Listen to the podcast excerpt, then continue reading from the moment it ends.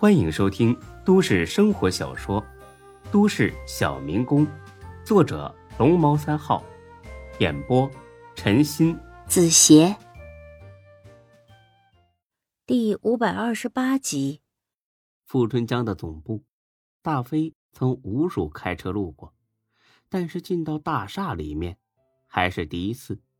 前台呢，是个很有气质的女接待，一套得体的职业套装，让大飞很邪恶的想起岛国爱情动作片中的情节。或许是自然条件反射，大飞淫荡的贱笑起来，就差没流哈喇子了。那女的还以为站在自己面前的是个神经病，不过出于礼貌，她还是很客气的微笑起来。先生您好，请问有什么可以帮您的？大飞这才想起，此行的目的不是来看美女。嗯嗯，你好，美女，我找你们夏林董事长。请问您是？哦，我坤沙集团。我叫刘飞，叫我大飞就行啊。要是觉得这么称呼太见外，叫我飞飞也可以。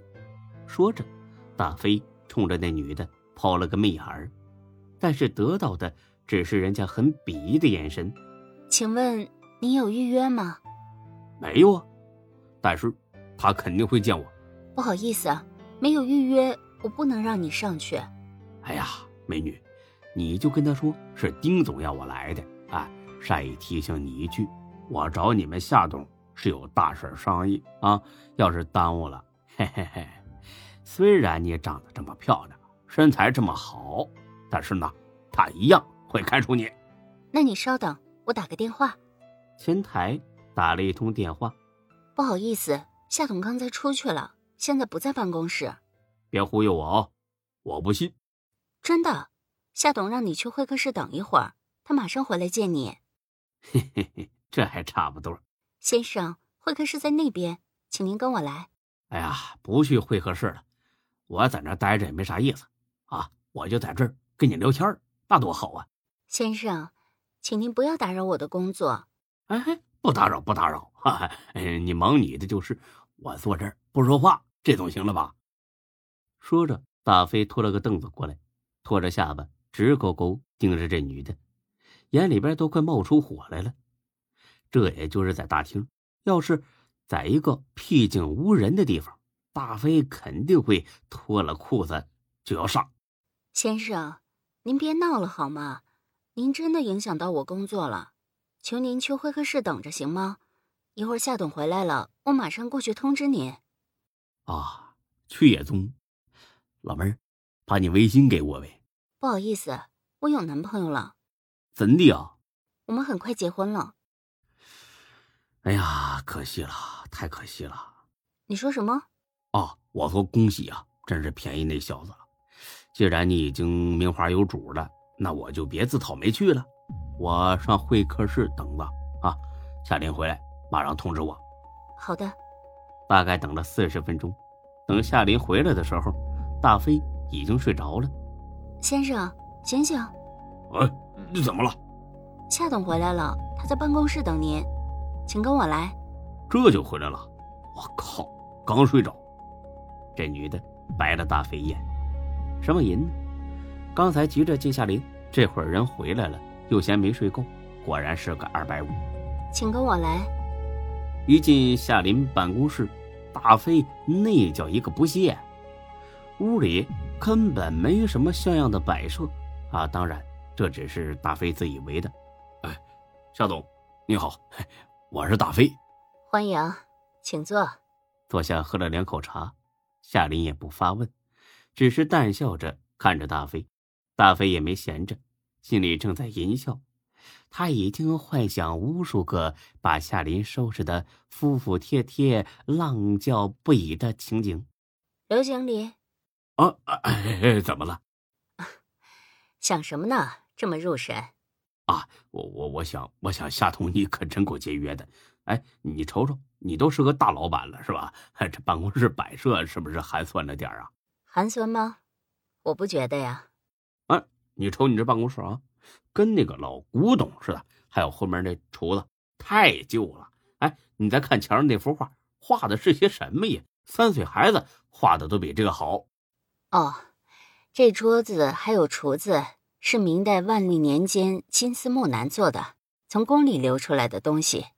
至于这幅画，是梵高的一幅作品，前几年从拍卖行上拍回来的，闲着没地方挂，就随手挂在这里了。哎妈呀，我还以为都是些破烂呢，这玩意儿老贵了吧？不贵，桌椅一千多万，这幅画价值稍微高一些，六千多万。大飞差点没一口茶水呛死，多多多多少？就就这点东西，快一亿人民币了！我的妈呀，你果然是个大老板呐！夏林带笑几声，他对大飞的印象并不好，准确的说是很不好，粗鲁、无知、土的冒烟，比孙志差远了。夏林突然很纳闷，自己为什么会在这个时候想起孙志？刘经理。丁总让你来找我是有什么重要的事情吗？哦，呃，不是丁哥让我来的，我自个儿来的。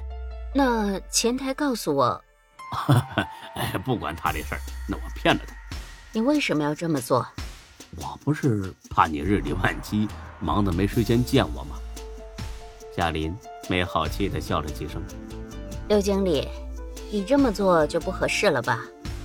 我正在外面接待一个重要的客户。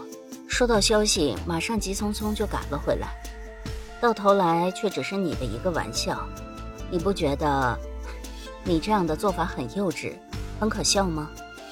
大飞乐，还是孙志给自己出的主意好啊？幼稚是吧？可笑是吧？那你倒是别见我呀！嘿嘿嘿，哎，别生气，夏冬，我这不是着急吗？啊，正好从你们门口路过，哎。这心想，咱们都是一家人了，是吧？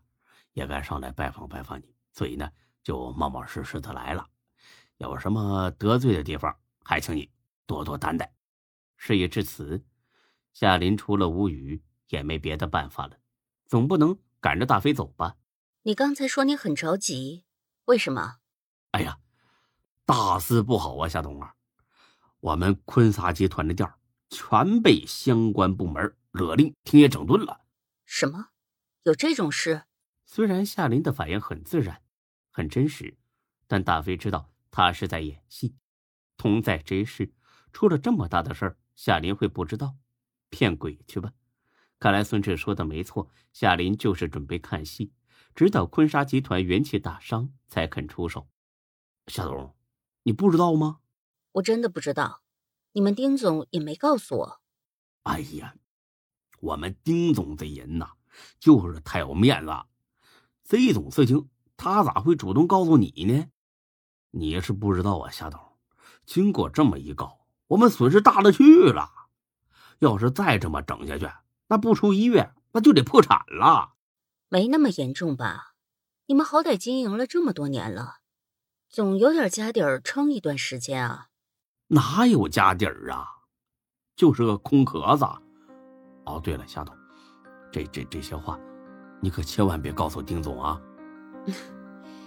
那你为什么要告诉我啊？哎呀，我当然是为了集团好。再说你跟孙志是好朋友，我跟他也是好朋友。那这么算，那咱们也是好朋友，是不是？啊，对了，你不知道吧？楚河这王八蛋把孙志胳膊都打断了。什么？有这种事？夏林的反应很大，一般惊讶，一般生气。大飞有些意外了，你反应这么大干什么呀？好像你俩真的上过床，有感情似的。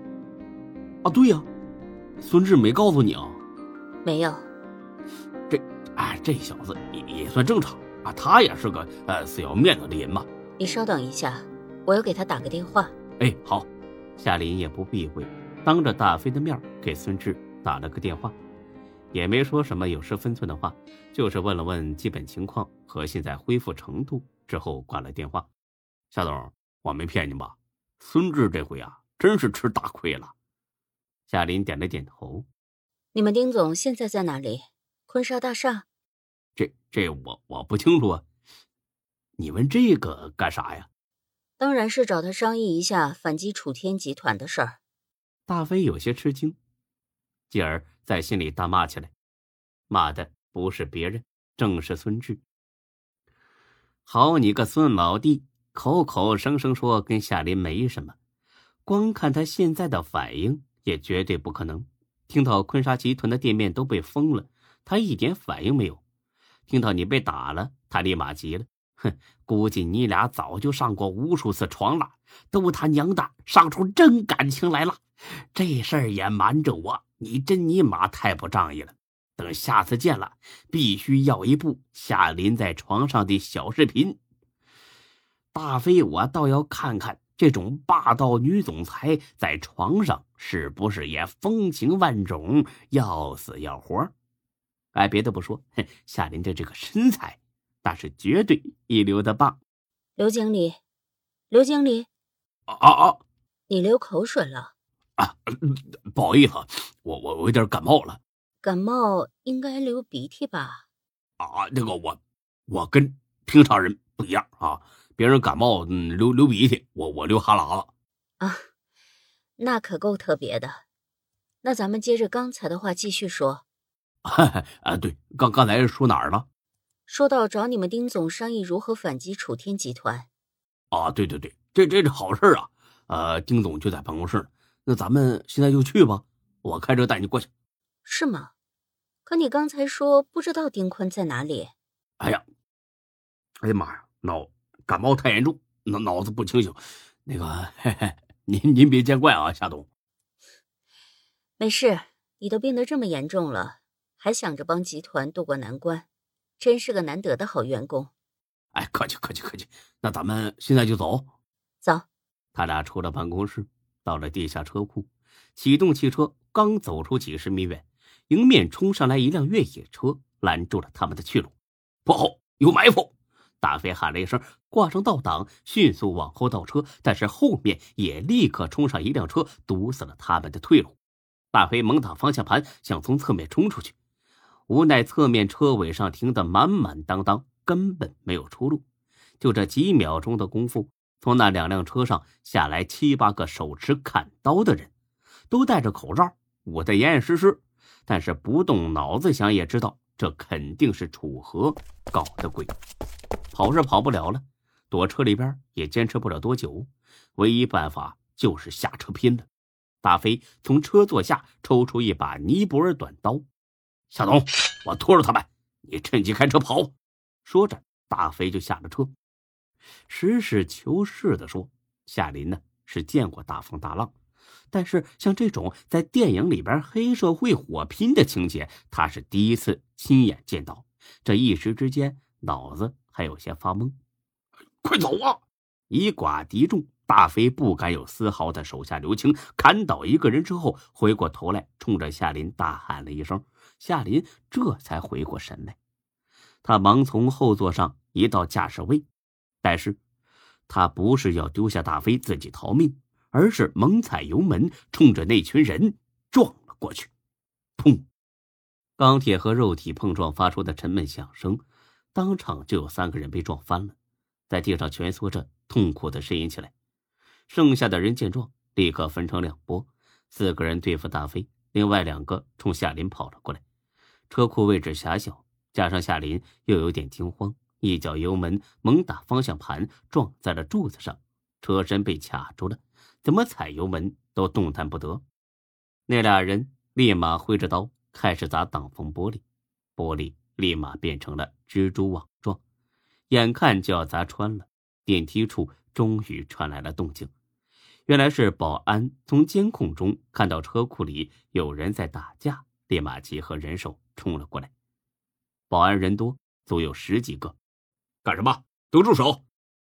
那些混混见情况不妙，拖起地上那几个，上车就要跑。大飞不依不饶，追了上去。眼看就要追上来，一个混混从窗户里探出头来，把刀扔了过来。大飞下意识躲开，但是放慢了脚步。等反应过来。那两辆车已经不见踪影了。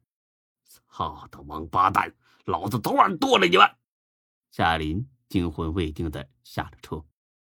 夏总，你没事吧？我从监控里看到有情况，立马就带人赶回来了。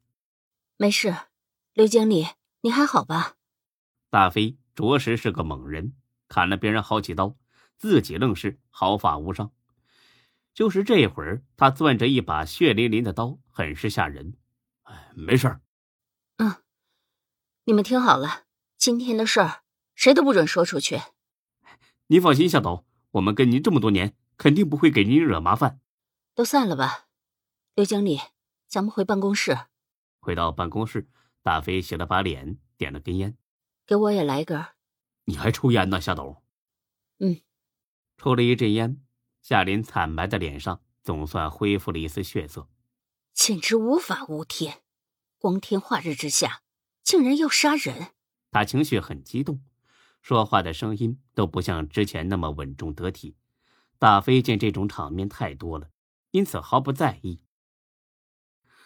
夏董啊，不瞒你说呀，我们早就料到楚河会对咱们下手啊，但是没想到会来的这么快，更没想到他敢直接对付你。我看从现在开始，你找个保镖，二十四小时保护你，否则一旦出了什么事儿，那后悔都来不及啊！本集播讲完毕，谢谢您的收听，欢迎关注主播更多作品。